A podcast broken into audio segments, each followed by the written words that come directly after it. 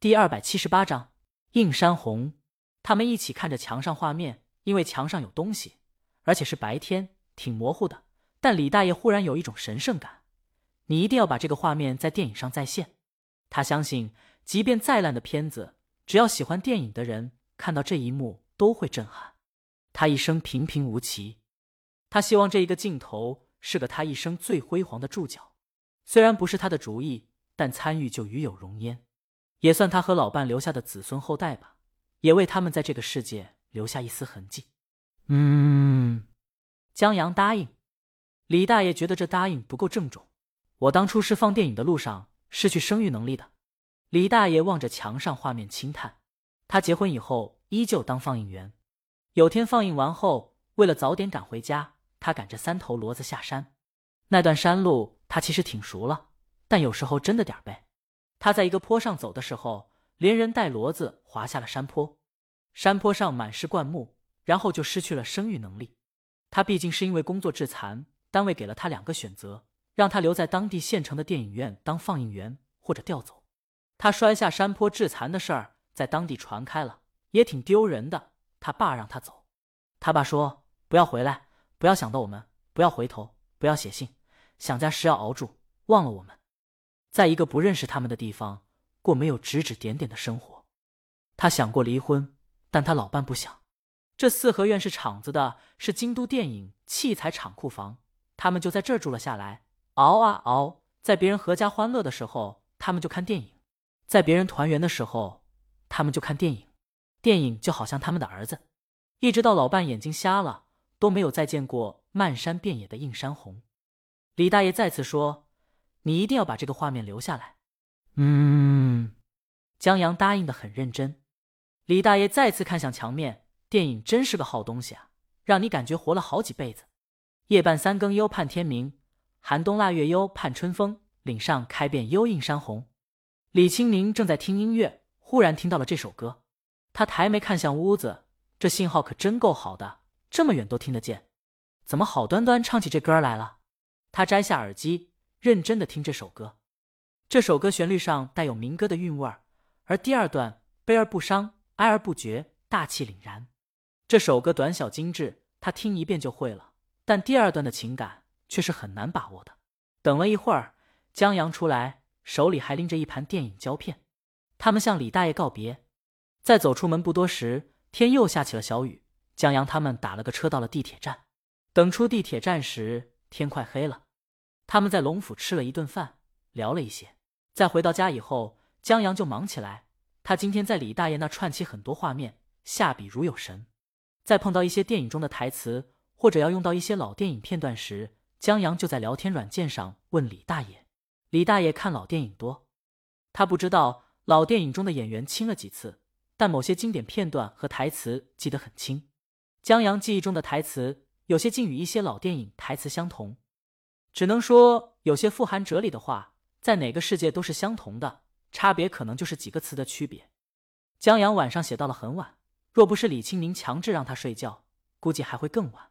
周日，他待在家里写了一天。江阳把记起的台词、情节和场景大致写了下来，但真正的成为一个剧本，还有很长路要走。周一，天刚蒙蒙亮，李清明翻了个身寻找江阳的温度，结果床上空空如也。他以为去卫生间了，李清明闭着眼，刚睡醒的声音带着慵懒。老公没有回答，他惺忪着眼左右看了看，一点声音也没有。不会去书房了吧？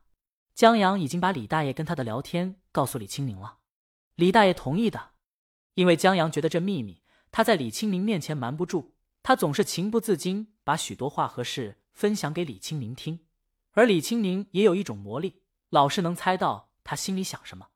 李清宁若不是知道两人聊天内容，还以为江阳走火入魔了呢。他穿着吊带睡衣裙去书房找江阳，没找到，以为他下去跑步了。可天刚蒙蒙亮，这时间应该不可能出去吧？就在他奇怪时，听到江阳放手办的房间传来窸窸窣窣的声音。他推门进去，见江阳拿着刻刀在雕一个小孩。李清宁过去，从后面搂住他，亲了一口。什么时候醒的？江阳感受得到他后背的柔软，摇了摇头。他还真不知道睡不着就醒了，然后觉得既然不能全记起来，就不如再次祭出他的记忆挖掘法，把场景雕刻出来，慢慢摸索。李清明见他忙，就没再打扰，关上门回去睡回笼觉了。知道老公在家就好，而且这种情况下回笼觉睡得特别香。等睡到大天亮的时候，李清明伸了个懒腰起床，江阳还在忙，只是干劲儿已经没那么足了。他看到李清明起床后，果断收工，洗漱后去跑步了。他在公园又碰到了蓝衣服大叔。蓝衣服大叔本来有气无力的，忽然就有了精神，跑了个虎虎生风。不过江阳今儿没心思追他，跑了一圈就回去了。他出来跑这一圈是保持住习惯，不然长期不跑会慢慢懈怠。他现在人精神不大好，起得太早，现在有点饿，有点累，还有点想睡觉。蓝衣服大叔摇了摇头。在用过早饭以后，李青明让江阳在家补觉，江阳拒绝了。他拎着他的工具，跟着李青明去了公司。在停车场从车上下来后，跟着李青明去经理工作室。至于他的公司就不去了。他给周浩留言，让周浩把。地下交通站尽早定下来，还有就是 MV 的男主也得去找。他们上了电梯，李清明站得笔直，江阳靠着角落。电梯在一楼停下，开门时出现一个二十七八岁的姑娘，在见到李清明后脚步一停，然后小心的走进来，打了个招呼：“李总，早上好。”“早上好。”李清明笑着点头。江阳看他面孔生，估计是新招来的员工。电梯上升。江阳忍不住打个呵欠，这姑娘回头看他，在江阳看过去时，笑着点了点头。江阳忙回礼点头。电梯到了，朱莉已经在等着了，手里拿着新专辑的相关数据，还有今天的预约和宣传计划等等。李清明接过，看起来江阳无精打采的越过，跟着姑娘进了锦鲤工作室，然后在前台一左一右分开。江阳去了李清明办公室，路上碰到了陈姐。早陈姐看他的样子，怎么都没感觉到早。她问：“你昨晚没睡好？”